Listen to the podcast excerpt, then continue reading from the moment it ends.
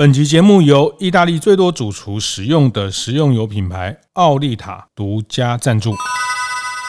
开晨会喽！大家好，我是游子彦。这个疫情第三次哈卷土重来，反而我们的业者会想说，嗯，现在该轮到我们来照顾员工，甚至是他们的家人。其实除了身体上的照料，其实心理上的安顿，或者是更多学习上的一些补充，其实身心安顿这件事情，是我们今天想要跟更多经营者分享。观念对了，店就赚了。欢迎收听大店长晨会，我是天下杂志副总主笔王一之，我是大店长读书会创办人游子燕。哦，我看到这个新闻哈，全世界很多国家都已经准备要脱口罩了，要恢复正常了哈。但台湾现在还准备开始跟病毒共存哈。然后我记得一个月前单日确诊才一百哈，结果到现在已经六万多了，有一点点小恐怖这样。嗯，对这个。就是像他们德国啊、欧洲啊，他们现在连飞机上都可以不戴口罩了哈。民主国家就是这样。那像对岸上海、北京，他们就是还是非常非常严格的去控管这个清零的政策。嗯，我我我只是觉得大家看数字，您刚讲的就是一百多例啊，到一万例啊，到六万例啊，就是其实我觉得现在数字都有点麻痹，知道吗？虽然台湾死亡率相对是低，但是其实每个死亡每个人后面都是一个家庭的悲剧哈。那呃，一个人的死亡是一个悲剧，那很多人的死亡就是变成一个数据哈。但总之，就回到我们这个服务业一点，觉 我们今天是怎样？就是 荷尔蒙有点失调嘛？为什么突然变得很 sad 的？对啊，可能是、欸、上一集上一集你讲那个服务 OMO，很多人都都分享给我哎、欸。因为其实我觉得现在服务业哦，就是每次都站在那个海啸的第一线哈。是。那他们其实就是客人不来的情况下，你要进补业绩，其实难度还蛮高的哈。嗯。所以他们都在想说，到底要怎么做？那这几天啦，我就很多人都把 OMO 那一个文章传给我，像那个就是宜兰那边有开了很多饭店的一个蔡董哈，他就传给我，他就很开心说：“哎呀。”我们早上还在讨论说，到底现在要做什么？是，是，结果你们就帮我们指引了一条，哎，我们觉得可行性很高的路哈。嗯、所以呃，我们上一集谈到就是说，疫情下面服务业该怎么做哈？对。那可是呢，我们今天呢，想要跟大家来聊一聊这个疫情第三次哈卷土重来，我我们台湾的服务业在做什么？对，这个服务 OMO，我也很建议大家可以。到服务一点觉得专栏哦，因为我们那天聊得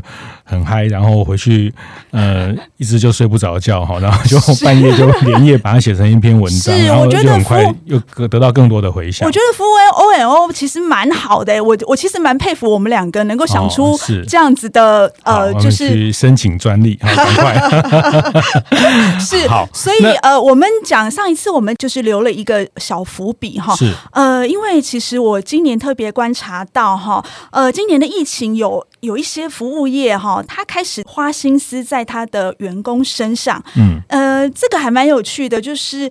他们因为其实今年跟过去两年有很大的不一样，是今年确诊的人数开始飙高，然后呃被框列的啦，在家里面被居隔的啦。那其实老实说，就是我们也不能怪政府，因为其实整个疫情它是在随时在变动的，所以他们的法规必须要因应这个状况来做调整。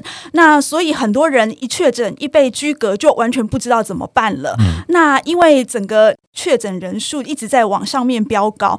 所以政府其实有一点点措手不及。那在政府措手不及的状况之下呢，呃，这些员工服务业的这些员工他确诊了，他马上他就有一点点慌了。是。那怎么办呢？我们的呃服务业的这些业者呢，他们就会开始从呃内部可能主管群就开始成立一个小组，然后呢打电话去关心一下这些员工，说：哎，你现在状况是怎么样啦？身体状况啦，还有你需要什么？什么啦？比如说你的三餐没有着落啦，或者是说你完全没有快筛啦，或者是说你的呃没有普拿疼啦，什么等等之类的。嗯、好，那我们就请我们的，因为反正我们也都有在送食材嘛，我们的配送车啦，或者是当地的主管，就赶快把这样子你迫切需求的东西赶快送给你。对，但是最重要的是，我觉得那个心灵的安抚的效果哈，我觉得呃，服务业的人哦，就是平常我们这个第一线的员工在帮我们这个品牌哦，服务品牌在照顾我们的客人哈。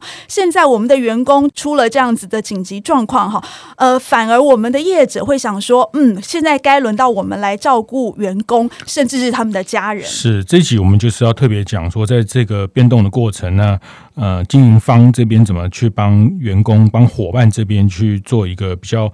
呃，全方位的照顾哈，那其实这个照顾我们其实待会会谈到很多，比如包括我们看到金华五星级饭店他们的模式，很多可以学习借鉴。但是，呃，先回头讲，就是其实今年的五月跟去年的五月情境不一样，就是去年就是客人因为三级都不能上门啊，那同仁就是我们的伙伴就是可能没有事情做啊，那整个。晚上开门就是一桌客人都没有，那这个是去年情境，可今年的情境是呃没有三级的管制，但是员工他可能确诊啊。那我听到几个餐厅，他们这一两礼拜还是都满，打电话去订也订不到。但是我后来知道，其实他们也只有开百分之五十、百分之六十的产能。对，因为他要保全人力，好，他不是要饥饿行销，因为他人力可能会有万一要保留，万一有员工确诊，万一员工呃甚至外场还有内场哈，这个员工确诊的话，他的就没有办法全开，所以这个时候其实对经营者来说，他也很为难，他大家都需要营收哈，但是呃这个里面他要保留一些呃这个万一。调度的问题哈，这个呃员工出勤的状况的问题哈，那先先不就不谈找不到人的问题，就就即便找到，其实这跟找不到人有点关系哦。我想在线上经营的伙伴都知道，不管去年到今年，因为呃这个变动，即便是客人一时变少，但是员工还是要想办法 keep 住哦，因为那个营运呐，对，就是说让大家有那个手感。因为如果这样，就是这个团队就散掉，一旦客人像今年年初过年前。呃，客人就全部回来了，那根本都没有人可以服务，哦、所以这个是大家在看起来没有生意的时候，嗯、要想办法帮大家照顾好，然后让大家身心安顿哈。其实这个我们待会会谈到，其实除了身体上的照料，其实心理上的安顿，或者是更多学习上的一些。补充，其实身心安顿这件事情是我们今天想要跟更多经营者分享的。呃，刚刚子燕有提到，今年的状况跟去年很不一样哈。呃，其实今年有一个最大的状况，是因为去年是禁止内用的，我不知道子燕还记不记得哈？去年是禁内用，所以几乎完全。不用管内用的状况，全部的人都集中火力在冲这个外带，所以去年的外带那个很多很多创意都出来了。但今年的状况有一点点麻烦哈，就是说今年呃我要同时做内用，要同时做外带，但有一个非常大的问题，这是大家都没发现的，就是呃内用跟外带它基本上那个流程是完全不一样的，是，所以它必须要分开两个组，然后两个组的作业流程又是不一样的。然后又不停有人在确诊被框列，这个状况之下，其实对于我们服务业的业主来说，哈，其实这是他们最最最最挑战的时候，哈。但他们现在呢，就是呃，除了想办法维持这个呃内用外带的营运之外呢，他们花了很多时间去想办法 take care 所有的员工他的身心灵状态。那呃，其实我觉得我们可以先来讨论一下，就是金华他们成立了一个呃十七个人的一个防疫小组那个团队哈，五星级的金华酒店，对，嗯、五星级的金华酒店，就是最主要就是因为他们这个十七个人的这个防疫小组哈，包括有总经理啊，然后就是副总级的都在里面，但是这些虽然都是整个饭店的 leader 级的人物，但是他们完全都听他们那个安全指挥。回关的命令哈，所以我觉得就是呃这样子的一个文化，它必须要由上到下，这样下面的才会整个团结起来，然后大家去呃服从这个安全官的指挥，这样是是，所以他们特别成立了一个专案小组哈，就是去针对疫情，然后把所有同仁的身心健康每天每周去做这个非常完整的一个照顾跟监控嘛。是是，然后呃，很有趣的就是说，这一次就是我们刚刚提到，就是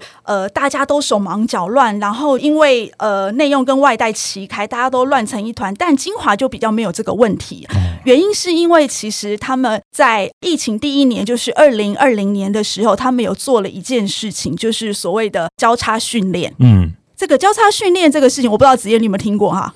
是我只知道交叉感染哦，交叉训练，我也是在你文章里面看到他们，呃，我听说就是在把把公关调去做防务，然后把这个呃外场调去做内场的工作，然后把内场去做不同的呃餐厅的服务，就是呃这个是是部门一般当然就是说在平时就是叫部门的轮调嘛，是因为其实大家知道那二零二零年的时候，其实那时候。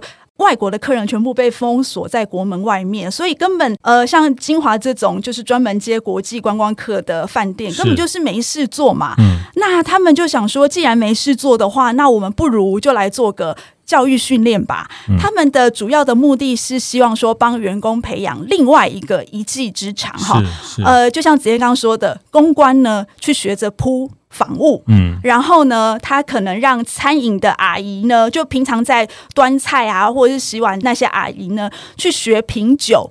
然后呢，甚至让那些专门在铺床啊、打扫的阿姨呢，她学习呢经营社群，学习当网红拍照，讲讲这个调通的故事，是，欸、这是真的哦。因为那个我们有一个大店长伙伴，这个邱毅他们在大道城做台北散步，是啊，这个城市散步。然后他确实金华酒店也有请他们规划一些课程，然后帮他们的金华，因为您刚刚讲的金华过去都是商务课嘛，是那因为这个商务课没有之后，就是会本地课嘛。那本地客来了，你要你要想办法让他更认识台北这个城市，让他更觉得这个饭店带我去看到城市的更多的可能跟故事。但是过去这一块他们是缺乏的，所以他们就请了团队来教大家来呃认识金华酒店附近的这些条通的故事。真的哦，这个里面呃条通的故事可以讲很多哈。这个我上次听到一个条通的故事，就是因为最近呃因为电视剧的关系啊，对对对对，那讲到这个条通哦，这个讲一个这个也是我从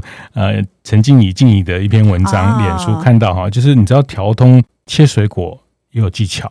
哦，真的吗？什么技巧啊？这个调通里面的切水果，就是不管你切任何的苹果啦、凤梨啊什么，要切的要刚刚好，一口就可以吃下去哦，这样以便于哎喂食客人呐、啊。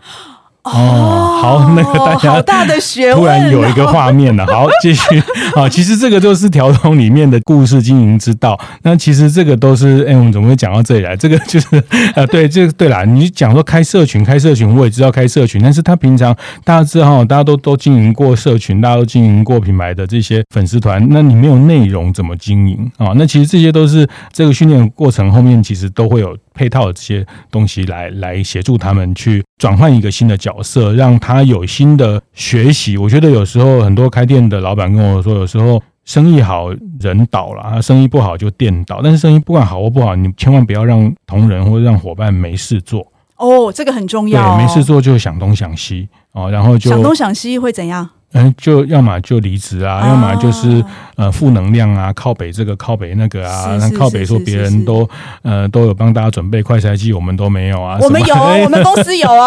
好，是是是，我没有指涉什么，我意思是说，当大家心思没有在工作上，就会有很多奇奇怪怪的想法的时候，其实这个就是有时候在实际营运上，就算没有业务，就算生意不好，它其实需要 create 很多项目，create 很多内容让大家去完成。对啊，所以呃，我听说就是像饗宾啊，就是哦，大家知道饗宾吗？就是那个 buffet 的那个台湾 buffet 的霸主，重灾区哈。他们完全是重灾区，嗯、因为现在谁敢去到处夹菜的这个 buffet 来吃饭啊？所以他们的那个业绩就直直落啊。那我那天就打个电话去慰问一下他们这样子。那饗宾的那个姐姐哦，陈涵青，她就跟我讲说，她就让那个整个中央厨房的那些呃伙伴们呢，开始绑肉粽这样子，嗯、因为。端午节也到了嘛，对对，然后你让他那么有一点点事情做，肉粽可以冷冻起来，是还挺不错的哈。是，所以大家也可以学到一个 一技之传统的一个手艺啊，可以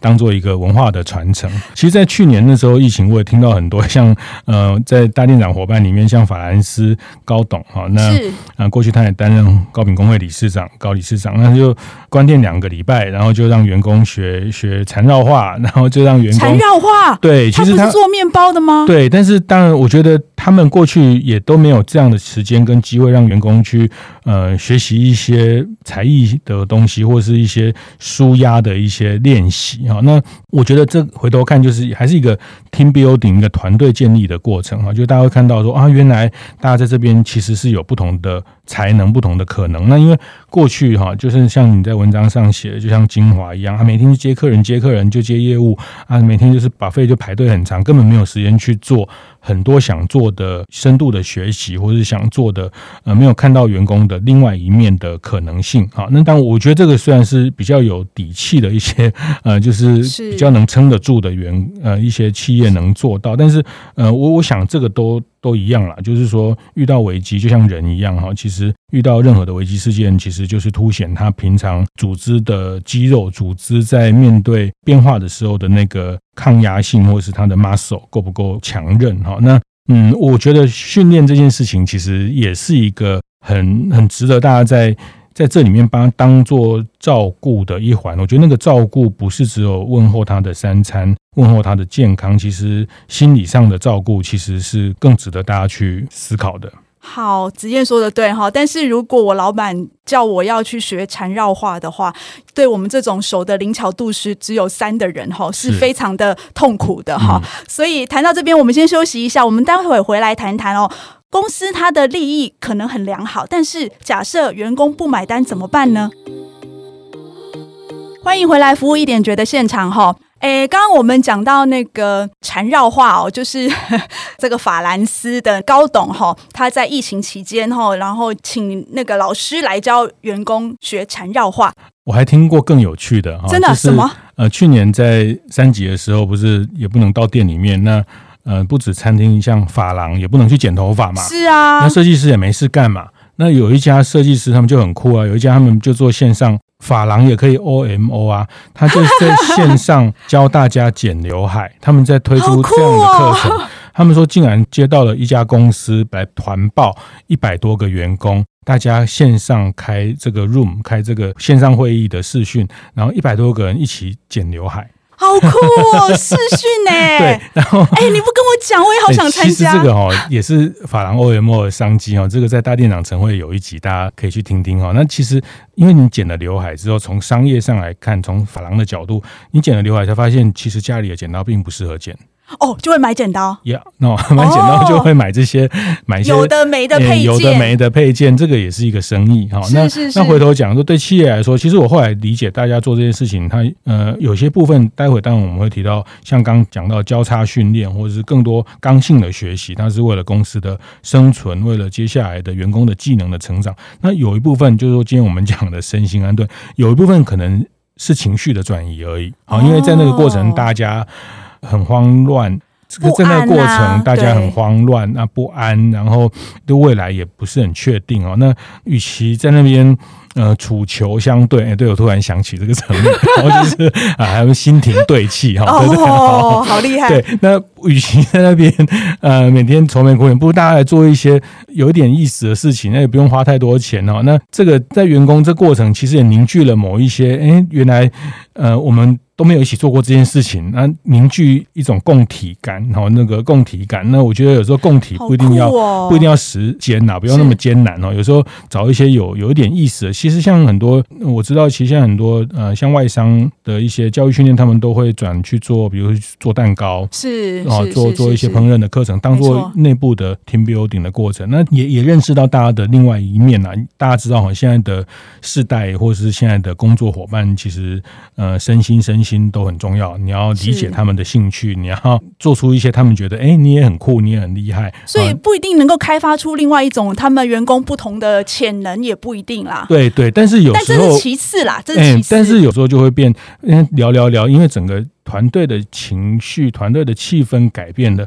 就活化了，就像人一样。有时候你就大家点子就开始出来了，是没错、啊。那比如说外送该怎么送啊？这个流程该怎么做啊？要不要写个小卡片？哎，写个小卡片，我们是不是可以再画个小的插画？因为上次我们刚好学了这个东西，哎、嗯，这个就放进来了啊。但他没有那么直接说啊，为了我们要卡片要学，或者还要学绑气球啊，所以我才要去请老师来教你绑气球这样子。对对对，他也许没那么直接，但是他会间接的。我想这就是服务业魅力的地方，就是可以把大家的很多的呃不同的。的一些特色，把它放到我们的商品或放到我们的服务里面去。哎，但子燕，你要不要去说服一下你上次采访的那个发廊的，今年再开 开一场，好不好？我我很想学，哎，就是大家一起剪刘海，其实有一种疗愈的感觉。对对。然后最后呢，大家再拍一张，就是每个人剪好的刘海的照片。对。哇，我觉得好酷哦。其实这个对设计师来说也是一个挑战，他要怎么透过视讯教别人剪？那他会跟你讲啊，怎么要看哪边啊，怎么角度啊，就是看到鼻子的地方往上怎么两指幅、三指幅，他其实从设计师的角度，他也必须发展出一套在线上可以去教学的模式啦。模式，对对对。但老实说，如果我是一个员工哈，那。呃，如果你要我学，就是相关的，可能我还会觉得，就是说，哎，可能对我工作有帮助。嗯哦、但你要我学那种很难，然后、嗯、对我会觉得，哎，你又来了，你到底是怎样？就是你可以让我们好好休息一下吗？你可以不要让我们一直在学东西，累不累呀、啊？是，其实我觉得照顾员工的身心，我觉得这部分。嗯，确实，我觉得大家可能疫情的这个，呃，因为大家在第一线的铺路的风险是高的啊。那不管是呃安全的防护，或是呃该去。提供他快筛的这些，然后做一个回报的系统，我觉得这部分真的是要做的滴水不漏哈，因为这个对伙伴啊、伙伴的家人、对客人，真的都是呃，也其实我觉得这个也是整个社会防疫的一个很重要的一道防线哈。那这一段的照顾之后，我觉得，当然，我觉得刚刚一直谈到就是怎么去启动那个学习的。动机啦，动机对对对，嗯、其实我觉得还是需要一点点那种呃升迁的关卡，或者是说你要有一些奖励的、哦欸、那，那，那像这次你在看到精华他们从去年到今年，然后做交叉训练，然后把这个过去没有去铺过床的这些公关啊，或者是呃外场的人叫他去铺床，叫他去做这些，那你你有听到他们有有什么抗拒，或者是说企业内部他提供什么诱因让大家愿意去？挑战。老实说，这个是文章里面没写到，但我我们私下有听到他们说，老实说，你要我们去做那些从来没做过的事情，其实有一点挑战哈。那其实他们会有一些呃奖励啊，比如说，子夜，你记不记得鼎泰丰他们那个每一个服务人员他的那个呃名牌上面都会挂很多国的国旗嘛？是，就是说呃你会国语跟台语，你可能只有三万，嗯、那你可能会英文、日文什么的，哦、他就。慢慢慢慢，你的薪资也会跟着加上去嘛？类似学习护照的概念，有一点点类似这样的概念，就是说你多学会护照盖了越多章，对，那也许你的升迁就比较呃容易，或者是说你多了一个技能，或者是你到其他部门去轮调，假设轮调三个月好了，你一定要去每个部门，比如说你要去两个部门轮调多久？呃，你的升迁进度会比别人快一点，或者是说你学会了这个技能之后呢，以后你。可以多做什么事情，或者是说，呃，以后你可以奖金可以提高，呃，或者是薪资上面多多少少他们会有一些诱因。我觉得这个其实还蛮重要的，是就是说你不能只有叫员工说，哎，你要多学一个技能或是干嘛的。嗯、呃，虽然说。老实说啦，我觉得可能企业主他会觉得说啊，这其实也是多花钱呐、啊。那那个如果假设有一天员工离职了，我也是白白帮我的竞争对手啊，或者是其他的老板训练员工啊。那老实说，我觉得企业主也会有一点点嗯干这样子。但是我觉得。呃，这对于员工来说，除了照顾他们的这个需求、迫切需求之外，其实这个是培养他们那种带着走的能力，这对他们来说才是真正有帮助的。嗯，是是是，我觉得这个过程也可以看到愿意学习的人的那个心态跟主动性了。哈，那呃，其实。就是说，它变成人资的系统里面会有一个呃加权或者加分哈，我我觉得这个也是作为一个主管都在看谁比较愿意学哈。其实，嗯，我我不知道他们学的像学不像，或者是学的好学不好，可能也没那么关键吧。那嗯，其实但是要愿不愿意学这个很重要，蛮重要的。但我觉得哈，就算。没有学，真的，老实说，你要叫那打扫的阿姨去学当网红，嗯、我觉得。有的人或许很有天分啦，是是是，但是有些阿姨她可能就没有那么擅长。像我也是做不来，要当网红，我也是。是吗？我看你很爱呢。好，接下来继续。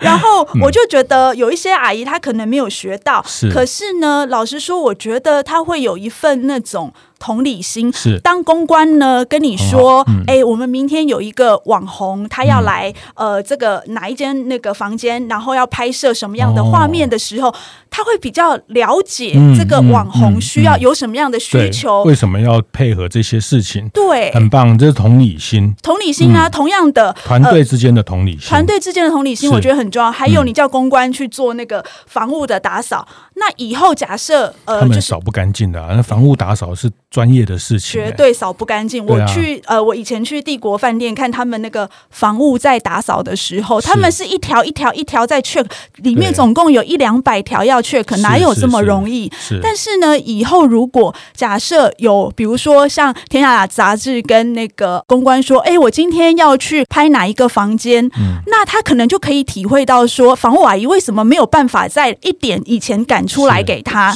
因为客人才刚 check out，你要给他，他要需要多久的时间才能够打扫完？嗯、是。老实说，我觉得那个彼此之间各个部门之间的那种同理心啊、共感，嗯，其实我觉得才是更重要的。对，我觉得很棒啊。我觉得这个学习就是我们也不是诚意太高，就是说啊，你一定要给员工很多学习技能啊。我想大家都都有成本啊，那这个成本考量，但是其他带来的附加的效益，刚刚会讲到呃身心的安顿。那第二个，其实我觉得。这个例子就非常鲜明的告诉，其实团队之间的同理心的培养。那过去忙的时候，真的哪有什么时间要同 同什么理？赶快 赶快你，你客人都服务不完了，都在后面排队等。对，那其实这个就是一个修补这种彼此在过去的认识的不够。那所以这里面的关键叫做不一定要学。的很，就是学有没有学好，学精，学精不是最重要啊。嗯、第一个是意愿，第二个是透过学习过程带来不同部门之间的同理，这个是最重要的目标。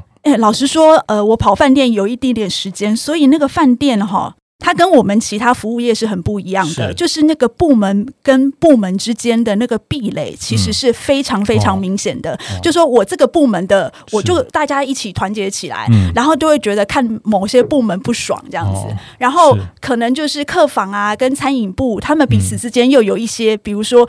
我瞧不起你，或你瞧不起我这样子，嗯、因为很多人都会觉得说，哦，我做客房才是最厉害的，啊，是那觉得你们这个餐饮反正都没有为饭店带来什么利润啊，什么之类的，然后彼此就会有一些呃内斗啊，或干嘛。我最近看那个 Netflix 有一系列是他跟 BBC 合作，全世界顶级饭店啊，哦那个，我看过那一集，对，哇，那个很厉害，那个很厉害。他们讲到饭店后面的工作团队，像他们讲那个呃新加坡那个。很厉害的那个金沙酒店嘛，是对，那这个几万，呃，他的房间数好像两千还是多少？啊，他光趴车的就有四五十个人哦。那那每个部门每个部门还有光那个帮大家整理整个饭店的制服的这个，就是一个很大的部门哦，就是制服间，对对，制服间哦。那其实那个每个部门之间，其实它都是一个呃。你刚讲也是壁垒，其实它都是一个专业，因为大家在应变的东西不一样，大家在管理的流程不一样。那其实趁这个过程，其实你如果只是在饭店从业。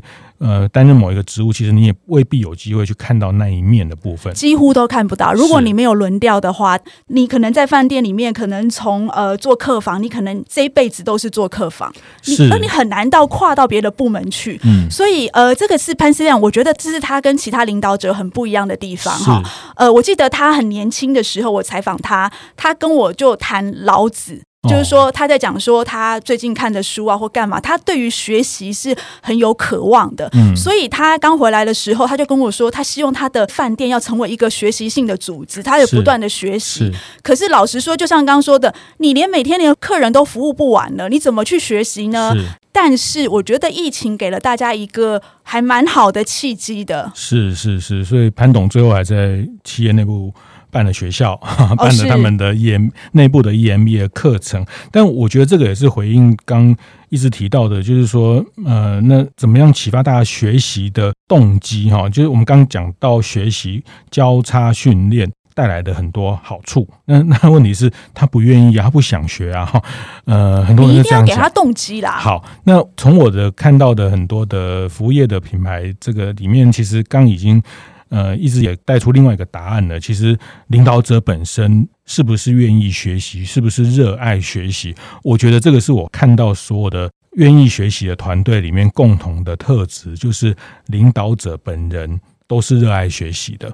哦，那这个很重要。对，像我们刚讲那个法兰斯高理事长，他也是吗？他已经当完工会理事长，他现在还每个礼拜请英文家教来家里教英文，因为他当了工会理事长之后，他现在做亚洲华联烘焙的呃这个也是理事，那他发现他的国际化能力，他要跟外宾去沟通，其实天哪，所以他已经快六十岁，还请这个家教来家里教他，然后就是逼自己看这个原文呃这个英文的电影啊，去听那个。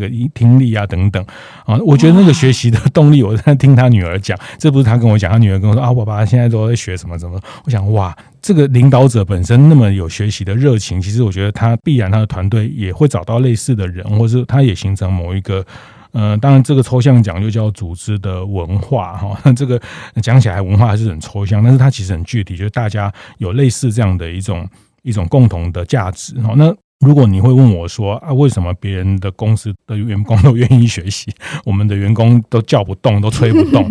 呃，那我我可能会先问你自己在学习上的态度，呃，是不是能当做大家的一个榜样？好，我终于有回去把我女儿的数学题目算好的动机了，因为她每次都跟我说：“你自己也不会，你干嘛一定要我会？”哈，小孩是另外一件事，小孩就 就放生就好了哈，就放生。小孩跟员工是不一样的哈，就是 对，没问题。因为小孩犯再怎么样错，我们还是得原谅。好，那这个是员工犯错就不能原谅吗？哎，这个不能，对，这个这个程度不一样。有人讲说这个呃，我们要像家人一样啊，跟员工跟家人一样，员工是不可能变家人的。哦，员工偷钱，你要原谅他吗？当然不行。但小孩偷钱，你会原谅继续教他。对对，那改正哈。其实我觉得，所以员工偷钱，你就把他 fire 掉吗？嗯、呃，这个看情节程度啊，该送法办的就送法办呐、啊。是是是，这个是是是黑跟白，这个是底线的问题啊。啊、嗯，那所以员工没有办法当家人啊。就是讲到底，其实不用太。所以你今天，所以你今天是跟王品还有海底捞就杠上了，就对了。没有没有，我是想说小孩要放生，小孩跟员工，呃，我们另外一题再来。好，另外一题哈。好，我们今天呢，呃，这一集呢，我们要跟大家谈到的就是说，疫情期间呢，企业它除了照顾员工它当下的需要之外，其其实也需要培养他们能够带得走的能力哈，这个也会是企业未来的竞争力。嗯，我想跟大家分享的是说，学习是一种对挑战未来的态度。那经营者一定要成为团队学习的学习榜样。我是王一之，我是游子燕，服务一点绝，我们下次见。会后记得在 Apple Podcast 订阅、评分、留言。有任何想在晨会上讨论的议题，也欢迎提出。大店长晨会，下次见，拜拜。